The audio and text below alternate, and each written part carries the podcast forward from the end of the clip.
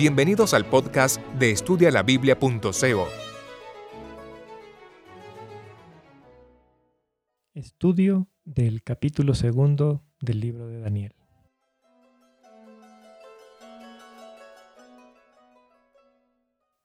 Este capítulo es muy importante porque aquí estamos estudiando la primera línea profética. Esto ya lo hemos explicado en el estudio del primer capítulo que es recomendable que estudiemos primero antes de pasar a este capítulo. El tema principal del capítulo segundo de Daniel es la restauración del reino. En este capítulo se sienta la base de la profecía. ¿Por qué es tan importante tener en cuenta esto? Porque hay mucha gente que estudia el libro de Apocalipsis sin haber estudiado el libro de Daniel y sin entender que la base profética se encuentra en este libro. Y empieza en el capítulo segundo. Es así que encontramos muchas teorías como, por ejemplo, que la cabeza herida de muerte es el imperio otomano, que el cuerno pequeño es eh, Antíoco, tantas, tantas cosas como que el rey del sur es este, el Islam y tantas teorías que escuchamos. ¿no? Parece que cada vez que ocurre algo en el Oriente Medio, la gente corre al libro de Daniel o de Apocalipsis. Esto está en el Daniel capítulo 11, esto está en Apocalipsis 13. Bueno, aquí está la base, en Daniel capítulo 2. Entonces, si queremos entender el libro de Apocalipsis, primero tenemos que entender el libro de Daniel. Y si queremos entender el libro de Daniel, tenemos que tener bien claro la base que se nos da en el capítulo segundo de Daniel, porque esta es la primera línea profética. En el primer capítulo leímos que el reino de Judá estaba transpuesto al reino de Babilonia. Entonces este capítulo trata sobre la restauración del reino. En el primer capítulo también vimos que trataba sobre periodos de prueba con tiempo. Y dijimos que ese era un tema recurrente en el libro de Daniel, un periodo de, de prueba con tiempo, que terminaba en un examen o juicio. Bueno, en este capítulo vamos a seguir viendo esta misma fórmula. Tiempo, prueba y examen o juicio. En los primeros cuatro versículos del segundo capítulo, lo que tenemos es de que el rey Nabucodonosor de Babilonia ha tenido un sueño que lo deja muy preocupado. Entonces el rey llama a los magos, a los astrólogos del reino, a todos los sabios, para que le digan y le expliquen el sueño. ¿Por qué hace esto? Porque así como hoy en día también hay magos, hay astrólogos que aseveran que pueden predecir el futuro y interpretar los sueños, ¿no es cierto? Incluso hay libros que si te soñaste con la luna, la luna simboliza esto, que te soñaste con esto. Entonces, en ese tiempo también habían estos personajes que aseveraban tener este, esta capacidad de interpretar los sueños. Entonces, como el, rey tenía estos sabios en su reino, los llama y les dice, bueno, por favor vengan aquí a ayudarme con este sueño que tuve. Esto es una prueba. El rey Nabucodonosor va a poner a los sabios de su reino a prueba para ver si es cierto esto que ellos afirman, que pueden interpretar los sueños, ¿no? ¿Qué tenemos en este sueño? Vamos a ver que se trata de el destino del mundo predicho en un sueño, el destino de este planeta Tierra. El primer versículo empieza con en el segundo año del reinado. O sea, en el primer versículo empieza hablando de un reino. Esta es la palabra clave para el tema del capítulo, que es la restauración del reino. Ahora, cuando dice segundo año, también nos está hablando de tiempo. Es importante prestar atención a esos detalles que generalmente la gente pasa por alto. Bueno, pasando al versículo cuarto, cuando vienen los sabios, los astrólogos, ellos le dicen, di a tus siervos el sueño, y nosotros te daremos la interpretación. Es decir, los adivinos y magos le dicen al rey que si él les dice el sueño, entonces ellos van a sacar esos libros que ellos tienen y van a darle la interpretación. Si te soñaste con la luna, significa esto. Si te soñaste con una serpiente, entonces eso querían hacer ellos. En los versículos 5 y 6 el rey les dice que él no se acuerda del sueño. Y es más, les dice, si no me muestras el sueño y la interpretación, entonces seréis despedazados y sus casas hechas ruinas. Entonces, como ya vimos, hay una prueba. Y por lo tanto, como resultado de esa prueba o examen, tiene que haber un castigo si se falla la prueba. Y también hay un premio, porque el rey dijo, si me muestras el sueño e interpretación, entonces recibiréis dones, favores y grande honra. Es decir, si sales aprobado de la prueba, hay un premio. Si sales reprobado, hay un castigo. La respuesta de los sabios del reino fue, di el sueño a tus siervos y así te mostraremos la interpretación. Es decir, no tenemos la capacidad de adivinar qué te soñaste, básicamente. En los versículos 7 al 8, Nabucodonosor se da cuenta de que los magos y los astrólogos le estaban haciendo perder el tiempo, porque les dice, si no me muestras el sueño, una sola sentencia hay para vosotros. Entonces, estos sabios del reino están frente a una crisis, ante, ante una prueba de sabiduría. Cuando el rey les dice, veo que estáis procurando ganar tiempo, es interesante, ¿no? El rey Nabucodonosor sabía la importancia del tiempo.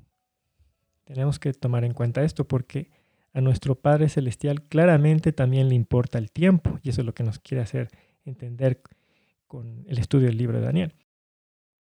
Luego los sabios reconocen su incapacidad, pues dicen, no hay hombre sobre la tierra que pueda declarar este asunto al rey.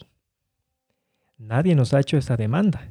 Es decir, nadie nunca les había pedido que muestren o digan lo que otro hombre se había soñado. ¿Qué más le dicen los sabios? Le dicen, porque el asunto que el rey demanda, no hay quien lo pueda declarar al rey, salvo los dioses, cuya morada no es con la carne. ¿Qué están reconociendo aquí estos magos y astrólogos paganos? Ellos reconocen que solo los dioses pueden saber qué soñó, qué soñó el rey.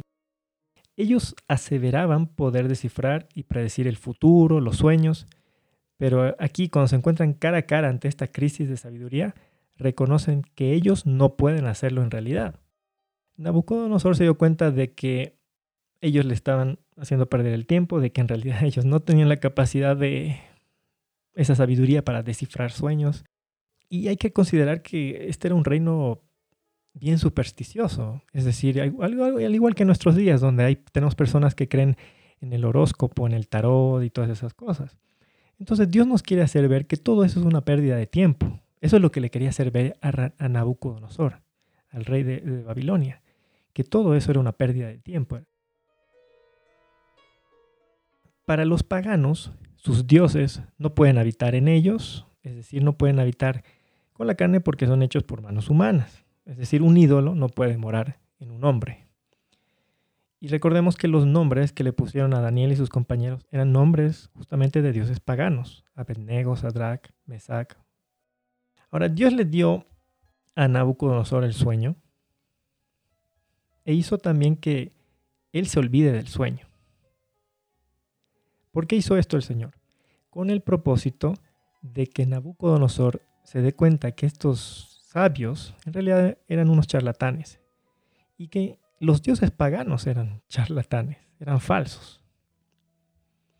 Ahora ya en Daniel 1, versículo 17, leímos que, que Dios le dio a Daniel entendimiento en toda visión y sueño.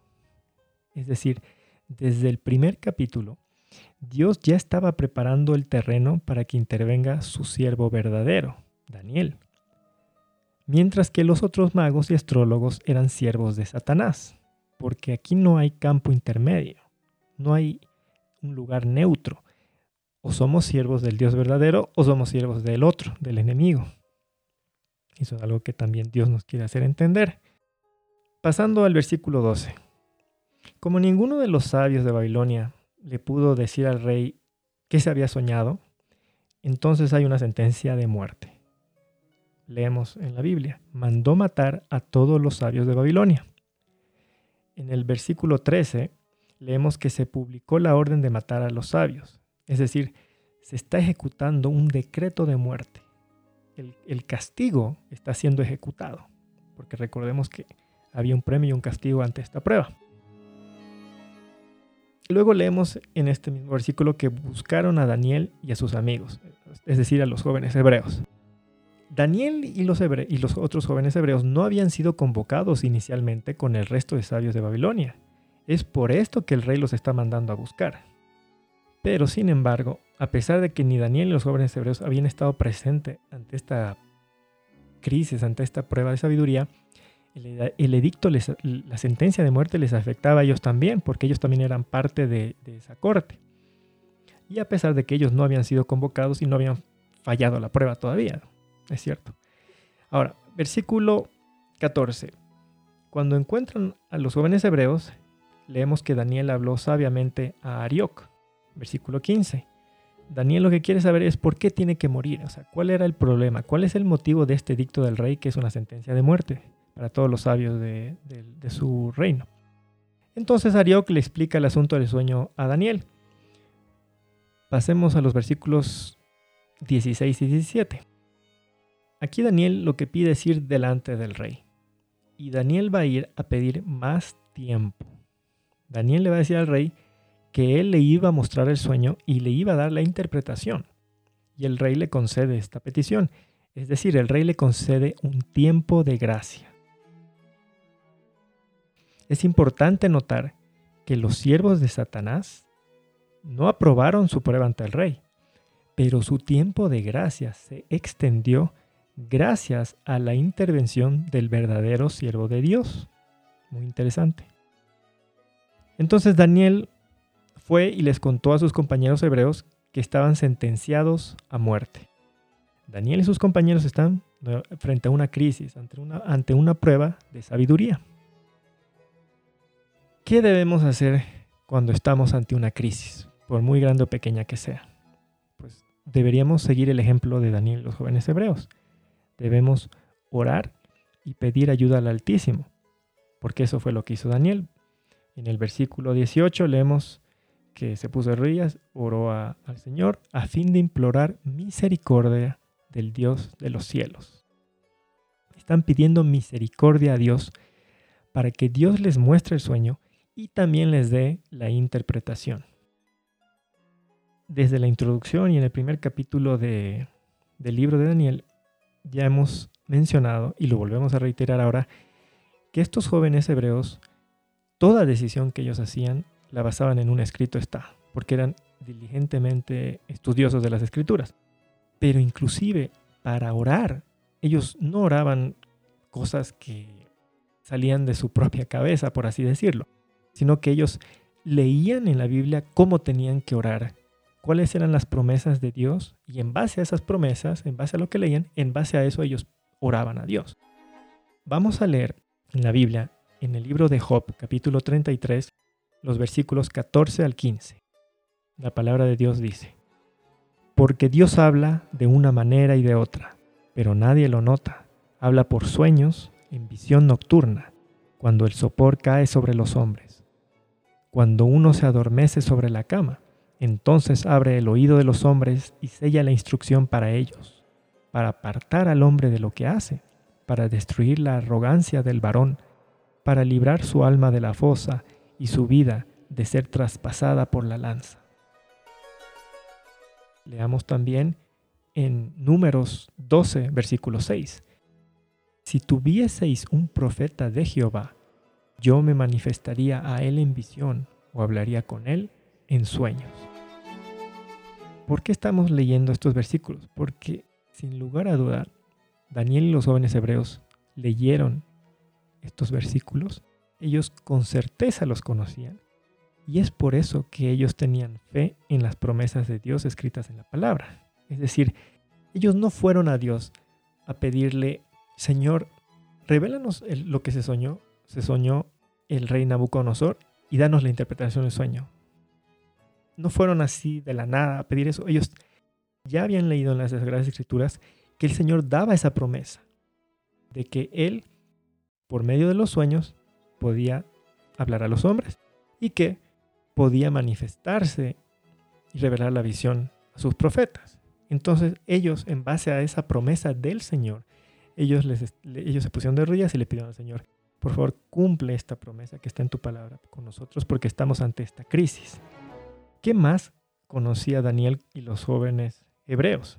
Daniel también sabía que José, hijo de Jacob, podía interpretar sueños, tal como lo, podemos leer en Génesis 37, de los versículos 5 al 10, o Génesis 40, de los versículos 4 al 13, también Génesis 41, de los versículos 1 al 32. Es decir, lo que ellos están orando está basado en un así dice Jehová. Porque todas sus decisiones van a estar basadas en un escrito está. Ahora, de acuerdo a Daniel 2, de los versículos 19 al 23, ¿cómo es que llegamos al conocimiento de las cosas de Dios? De acuerdo a estos versículos, es por revelación, que esta es la palabra más repetida en estos versículos. El secreto del sueño no fue resuelto por inteligencia humana. Las cosas que a Dios se refiere deben ser descubiertas por revelación divina. ¿Qué más tenemos que rescatar? Tenemos que rescatar la actitud de Daniel al descubrir el secreto del sueño. ¿Se exaltó a sí mismo? No. Daniel alabó a Dios, porque ¿cuál fue su respuesta? Después de que el sueño le fue revelado, él dijo, sea bendito el nombre de Dios, porque suyos son el poder y la sabiduría. Quita reyes y pone reyes. Muy interesante, porque el sueño trata sobre la caída y la subida de reyes, sobre la caída y la subida de imperios. ¿Y qué dice Daniel cuando comprende el sueño? Dice, es Dios quien quita reyes y pone reyes. ¿Qué más hace Daniel? Daniel agradece a Dios, pues le dice, a ti, Dios de mis padres, te doy gracias, porque me has dado sabiduría y me has revelado. Aquí Daniel nos da un formato de cómo debemos orar al Creador alabar primero y luego dar gracias a Dios. Vamos a leer en el libro Profetas y Reyes, en la página 366, el primer párrafo. En los anales de la historia humana, el desarrollo de las naciones, el nacimiento y la caída de los imperios, parecen depender de la voluntad y las proezas de los hombres. Y en cierta medida, los acontecimientos se dirían determinados por el poder, la ambición y los caprichos de ellos. Pero en la palabra de Dios se descorre el velo y encima, detrás y a través de todo el juego y contrajuego de los humanos intereses, poder y pasiones, contemplamos a los agentes del que es todo misericordioso, que cumplen silenciosa y pacientemente los designios y la voluntad de Él. Es Dios quien muda tiempos, quita y pone reyes para que se cumplan sus propósitos. Ahora vamos a los versículos 24 al 25. Daniel fue ante Arioc, el que estaba encargado de matar a los sabios de Babilonia, y le pidió que no los mate. Daniel pidió que lo, lo lleve ante el rey, pues él ya conocía el sueño. Ahora cuando Daniel le dice a Arioc, no mates, Daniel fácilmente pudo haber dejado que Arioc mate a los magos y astrólogos paganos, para que así queden únicamente él y sus compañeros como consejeros del rey. Pero un verdadero cristiano nunca se va a alegrar de la desgracia ajena, de la desgracia humana. Esta debe ser una lección de, de una verdadera actitud cristiana para todos nosotros. ¿Qué más tenemos que rescatar aquí? Los espiritistas e idólatras de Babilonia fueron librados de la muerte ¿Gracias a qué? Gracias a la fidelidad de los siervos de Dios. Esto no solo lo vemos en el libro de Daniel, hay muchas otras historias. Por ejemplo, tenemos la historia de, Lot en Sodoma y Gomorra. O por ejemplo, cuando, eh, cuando Pablo estaba en el barco, en Hechos 27, de los versículos 21 al 25, cuando el barco se estaba por hundir y él hace una oración para evitar que se hunda el barco, se salva él y se salvan todos los, paganos que estaban en el barco. Eh, tenemos otro ejemplo con, con José y sus hermanos en Egipto. Ahora sus hermanos no eran paganos, pero claramente no, no tenían un espíritu cristiano, por decirlo de cierta manera. Es decir, el verdadero cristiano no se alegra ante la desgracia ajena, ante la desgracia de los paganos o de los no creyentes. Y muchas veces, ¿cuántas veces en la historia de esta humanidad el Señor habrá librado de la muerte a naciones enteras, pueblos espiritistas, idólatras, únicamente en virtud a la fidelidad de sus siervos, de los verdaderos siervos de Dios. Entonces, Arioc llevó a Daniel ante la presencia del rey. Vamos a los versículos 26 al 27. ¿Qué le dice el rey Nabucodonosor a Daniel? Le hace la siguiente pregunta. ¿Podrás tú hacerme entender? Ojo con esa pregunta. ¿Podrás tú hacerme entender? El rey le está hablando al ego de Daniel. Le está diciendo, eres tú tan, eres tú más sabio que todos los sabios, eres tú tan poderoso.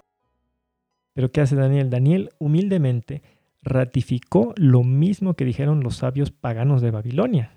Eh, la respuesta de Daniel fue, no hay hombre sobre la tierra que pueda hacerlo.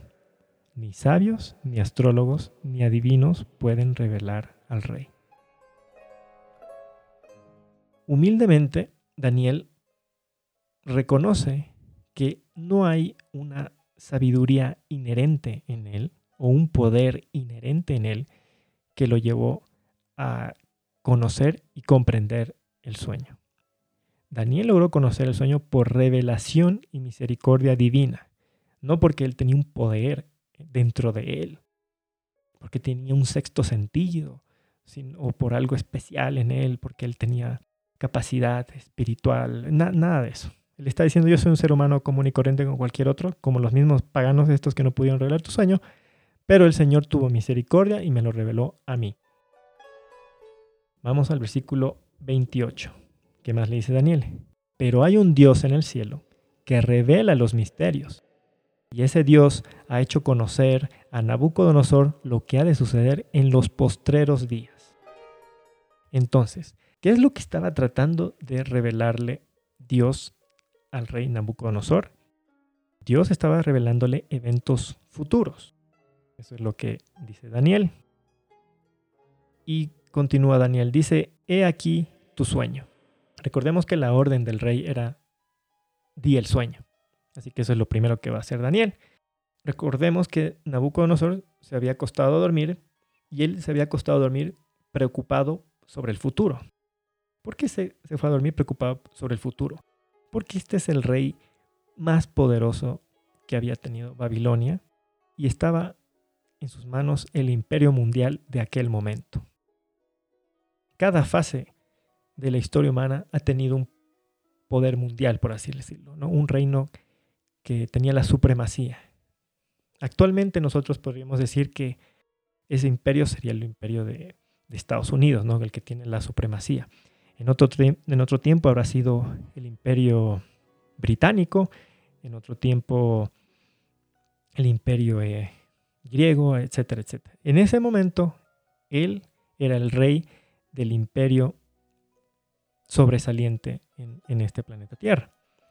Y él se había ido a acostar, se había ido a dormir preocupado, pensando, cuando yo me muera, ¿qué iba a ser de todo este vasto imperio?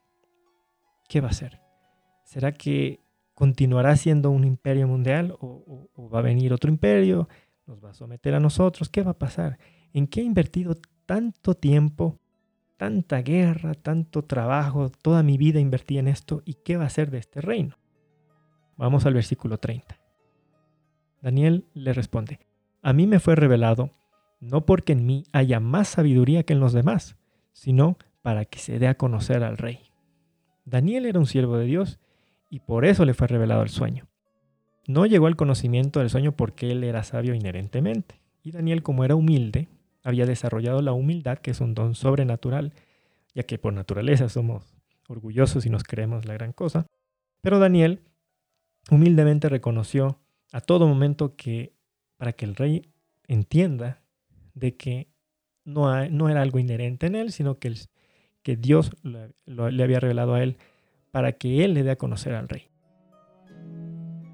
De los versículos 31 al 35 tenemos el sueño del rey Nabucodonosor. ¿De qué trata el sueño? El sueño trata de una estatua que tiene una cabeza de oro, pecho y brazos de plata, vientre y muslos de bronce, pierna de hierro y pies en parte hierro y en parte arcilla. Luego, una piedra que está escrito que no fue cortada por mano humana, hiere la estatua a los pies de esta, la destruye y forma un gran monte que llena toda la tierra.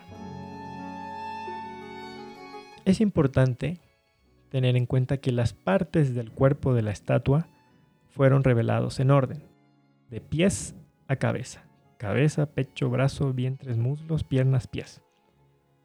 ¿Por qué es importante esto? Porque esto nos indica que los eventos del sueño tienen que ocurrir en orden sucesivo, en orden cronológico. No hay espacios, no hay uno no puede decir, este, este, esto ocurrió aquí en el tiempo de Nabucodonosor, pero esta otra cosa ocurrió aquí en el año 2020. Hay un orden cronológico que, se tiene que respetar. Es sucesivo, no te puedes saltar. Este reino estaba aquí en el futuro, este en, acá en el pasado, este, este presente. O sea, hay un orden cronológico que tenemos que respetar. ¿Qué más? La piedra no forma parte de la estatua ni es semejante a los metales. Y esta piedra destroza toda la estatua, toda la imagen y todos los metales. No queda absolutamente nada que formaba parte de la, de la imagen de la estatua. Ese es otro punto muy importante. Vamos a leer en el libro Profetas y Reyes, en la página 364, el párrafo 4.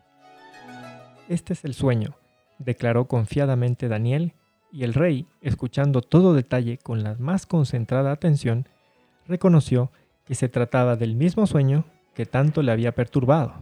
Su mente quedó así preparada para recibir favorablemente la interpretación.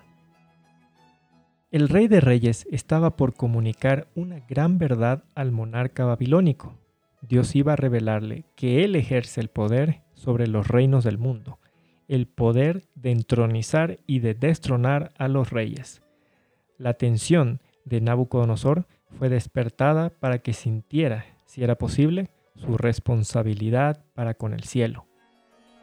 Iban a serle presentados acontecimientos futuros que llegaban hasta el mismo fin del tiempo. Meditemos en esta en esta frase, hasta el mismo fin del tiempo. Es decir, la profecía no ha concluido todavía, como vamos a ver a continuación cuando Daniel dé la interpretación del sueño. En los versículos 37 al 43 tenemos la interpretación del sueño. Ahora, antes de leer con la, interpretación del sueño, es importante entender esto. O sea, la Biblia se debe interpretar a sí misma. Aquí Daniel va a interpretar qué significa el sueño. Entonces nosotros no podemos sacar nuestras propias conclusiones. No, no debemos, no podemos decir la roca significa esto porque yo creo que acá dice, es decir, dejemos que Daniel nos diga qué significa la roca, porque él es el que le fue revelado la interpretación del sueño. Daniel le dice a Nabucodonosor, tú eres rey porque Dios te ha dado el reino, poder, fuerza y majestad tú eres la cabeza de oro. Se levantará otro reino inferior al tuyo, y luego un tercer reino de bronce que dominará toda la tierra. El cuarto será fuerte como el hierro, desmenuzará y quebrantará todos. Los pies y dedos en parte hierro, en parte arcilla, es porque ese reino se dividirá. Será en parte fuerte y en parte débil. Antes de continuar, ¿qué palabra estar varias veces repetida en esta interpretación del sueño. Reino, ¿no es cierto? Es, decir, es el tema del capítulo, es la restauración del reino. Ahora, de la interpretación del sueño, ¿qué palabras nos dan la idea de que se trata de eventos en orden cronológico? Pues porque dice, después de ti, luego un tercero, un cuarto. Es decir, hay un orden, ¿no es cierto? Cuando la piedra hace impacto a los pies de la imagen, ¿de qué manera lo hace? ¿Lo hace lentamente o lo hace sorpresivamente? Es decir, lo hace de abrupto, no ocurre poco a poco, es algo que ocurre rápido. El Altísimo le reveló a Nabucodonosor el establecimiento del reino de Dios. Nabucodonosor quería saber si su reino iba a perdurar para siempre y vio que Babilonia iba a desaparecer y que iban a venir varios reinos después de este, pero que al final solo permanecerá el reino de Dios.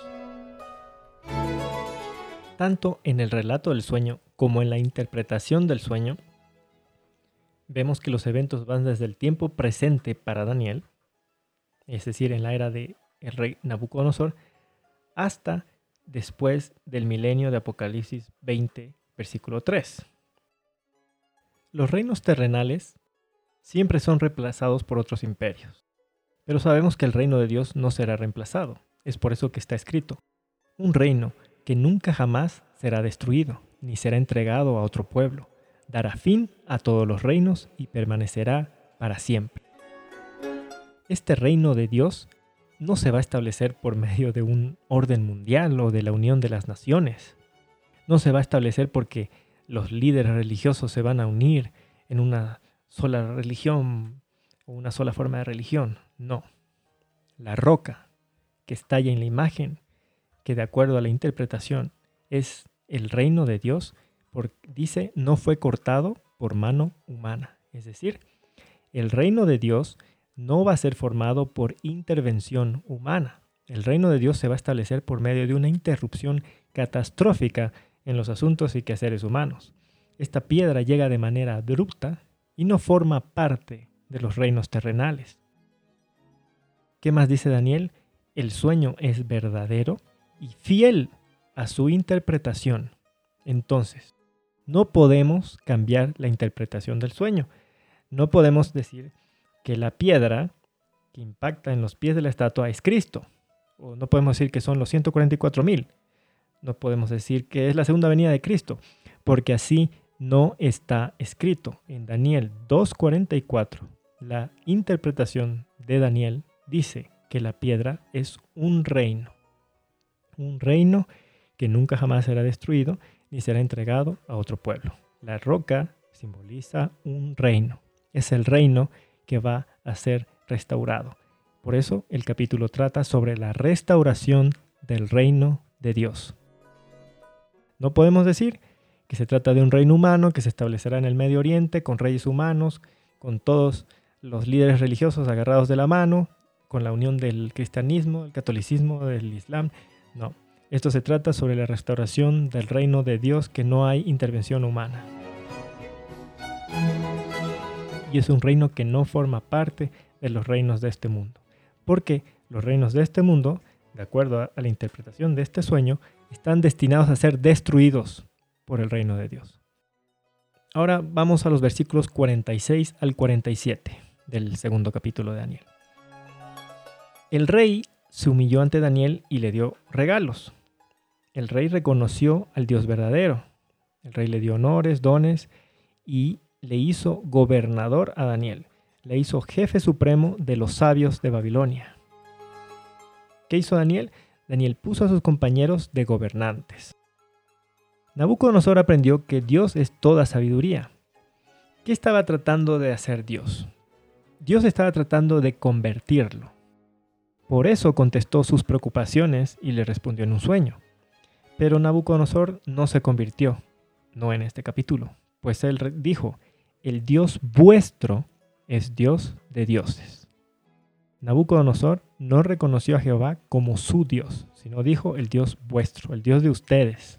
Lo reconoció como supremo, pero no como su Dios. Entonces, recordemos, Nabucodonosor le dio el premio a Daniel porque todo, toda prueba, todo examen tiene un premio y un castigo. Por eso él estaba tratando de matar a los a los sabios de Babilonia porque les quería castigar ya que no pasaron la prueba. Pero Daniel pasó la prueba. Entonces hay un premio. Y como Daniel tenía el egoísmo natural del ser humano subyugado por el Espíritu Santo, él no, no pensó en función del yo. Él no, Cuando le hizo gobernador, él no, no pensó en sí mismo y dijo, ya yo soy el manda más. ¿Qué más quiso? Quiso compartir el premio con sus, con sus hermanos en la fe, con sus compañeros hebreos. Entonces, leemos en la Biblia, Daniel solicitó al rey. Es decir, Daniel pidió al rey que sus compañeros recibieran el premio también. Hay que aprender a subyugar el yo, el egoísmo, como lo hizo Daniel. Esto es una lección para todos nosotros. Vamos a revisar los puntos claves de el segundo capítulo de Daniel. Vamos a volver a mencionar y enfatizar que el libro de Daniel es como construir una casa y la base es el capítulo segundo. El capítulo segundo sirve de cimiento para los capítulos 7, 8, 9 y 11, que son las demás líneas proféticas. Y es más, el capítulo segundo es la base incluso para poder entender el libro de Apocalipsis. Aquí tenemos la base. Tenemos que entender esta base. Esta base nos enseña que en el mundo se va a levantar un reino tras otro hasta la llegada del reino de Dios. Ahora, ¿cuándo es que, este reino de Dios va a venir a la tierra? O sea, eso ya es para un estudio en el que teníamos que analizar que en la segunda venida de Cristo, para las personas que estudian la Biblia, me parece que deberían tener claro de que Cristo no viene con la Nueva Jerusalén, no viene con el reino. Es más, en la segunda venida de Cristo, Cristo no va a tocar sus pies sobre la tierra. Él viene a recoger a los que han salido aprobados en el juicio. Él viene a recoger a su pueblo. Y eh, por espacio de mil años, esta tierra va a quedar desierta. Aquí van a quedar los impíos convertidos en estiércol. Satanás va a quedar aprisionado y todo por espacio de mil años, después de los cuales Cristo regresa, es la tercera venida de Cristo con el reino, y ahí sí sus pies tocan, van a, van a tocar la tierra, específicamente en el Monte de los Olivos, que como leemos se convierte en un gran, un bello monte. Es decir, el reino no viene en la segunda venida de Cristo. Entonces, decir que la roca es, es Cristo, que es la segunda venida de Cristo, es una interpretación completamente contraria a lo que está escrito en la Biblia. ¿Qué más necesitamos aprender tanto del relato del sueño como de la interpretación del sueño? Tenemos que entender del relato que esta imagen, esta estatua, es una representación de los reinos de este mundo. Y lo que Dios nos está diciendo es que los reinos humanos están destinados a desaparecer, porque está escrito que el viento llevó sin dejar rastro alguno. Es decir, ni rastro va a quedar de los reinos de este mundo al fin, al fin del tiempo. No va a quedar ni rastro de los reinos de este mundo. Reinos que nosotros por naturaleza somos parte. Reinos que por naturaleza nosotros nos afanamos en formar parte, en construir moradas que están destinadas a ser destruidos y a no dejar rastro alguno. Entonces, la pregunta que nos tenemos que hacer es, ¿queremos ser parte de esta imagen o queremos formar parte de la piedra? ¿Queremos ser parte de los reinos de este mundo o queremos formar parte de ese reino eterno que nunca jamás será destruido? Por naturaleza, somos parte de la imagen, somos parte de los reinos de este mundo. Pero ¿qué le estaba diciendo Dios a Nabucodonosor? Tu reino por el que te has afanado toda tu vida, has gastado sudor, lágrimas, esfuerzo, tiempo, has malgastado, va a ser destruido. Y encima va a ser destruido por otro reino terrenal. Y ese reino terrenal que va a destruir tu reino va a ser destruido por otro reino terrenal. Y ese por otro. Y ese por otro hasta que eventualmente va a venir mi reino y va a destruir con todo. Porque mi reino es eterno. Eso es lo que Dios le está diciendo a Nabucodonosor y Dios quiere que nosotros entendamos. Entonces, deberíamos tomar una decisión, ¿no es verdad? ¿Queremos formar parte de los reinos de este mundo que van a ser destruidos? ¿O queremos formar parte del reino de Dios, del reino eterno? Elegir ser parte de la imagen de los reinos de este mundo es elegir desaparecer y que sea como si nunca hubiéramos existido. Dios quiere que trabajemos con todo lo que Él nos da, con todo lo que nos ha dado, así como lo hizo, por ejemplo, Noé, que trabajó su obra con todo su tiempo, con toda su persona, con todas sus posesiones, hasta el último clavo que clavó en, el arca, todo fue hecho con todo lo que él tenía, con todo lo que Dios le había dado. Él utilizó todos sus recursos, todo su tiempo, toda su fuerza para construir ese arca que el Señor le mandó a construir. El sueño trata de eventos en lo porvenir y trata sobre reinos. Ninguno de los reinos quedaron en pie cuando llegó la piedra. ¿Qué más tenemos que comprender ahora de la interpretación del sueño? Es que se va a levantar un reino que no será destruido, que no será abandonado, que va a permanecer para siempre. Tanto de la interpretación como del relato, tenemos que entender que absolutamente nada de los reinos de esta tierra va a quedar rastro, pues la piedra, el reino de Dios, los va a destruir y va a permanecer para siempre. Y recordemos, este reino de Dios no viene en forma oculta, no es un rapto secreto, no viene por evolución, no viene poco a poco, es un reino que viene de golpe, un golpe de piedra, es una interrupción en los asuntos humanos mientras los hombres están afanados en sus cosas materiales, este reino de Dios viene de golpe. El reino de Dios no se instala en la tierra por arreglos diplomáticos, no porque los dirigentes del, mundo se, se unen para formar un nuevo orden mundial. El reino de Dios viene de golpe sin intervención humana. Cuando hablamos de la restauración del reino, no estamos hablando del reino, de un reino en el Medio Oriente, donde estaba Jerusalén, donde estaba el trono de Joacim, donde que lo perdió y que luego lo agarró Nabucodonosor. No se trata de ese reino. No se trata de establecer ese reino que se pelean entre Israel y Palestina. No es un reino humano. Dios creó este planeta Tierra para que sea reino del primer Adán. Y vino el enemigo, el usurpador, y le arrebató el reino de esta tierra. Cuando Cristo, nuestro Señor Jesús, revistió su divinidad de humanidad y vino a esta tierra por primera vez, ¿qué hizo Satanás? Le mostró los reinos de este mundo y le dijo, a ti te daré todos los reinos, pues a mí me han sido dados todos los reinos. Lucas 4:6. Pero eso era mentira, porque Satanás usurpó a Adán el reino. Adán iba a gobernar la tierra sujeto al gobierno de Dios, sujeto a la ley de Dios.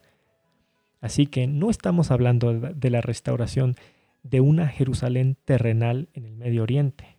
Estamos hablando de la restauración del reino que le fue usurpado a Adán y que nuestro Señor Jesús recuperó porque Él es el nuevo, el verdadero rey de esta tierra. Por eso está escrito, porque Cristo vino a salvar lo que se había perdido. Lucas 19:10. Cristo vino a la tierra y rescató ese reino. Pero ahora ese reino tiene que ser restaurado. Ese reino que Adán se dejó arrebatar por Satanás tiene que ser restaurado. Amén. Que Dios los bendiga.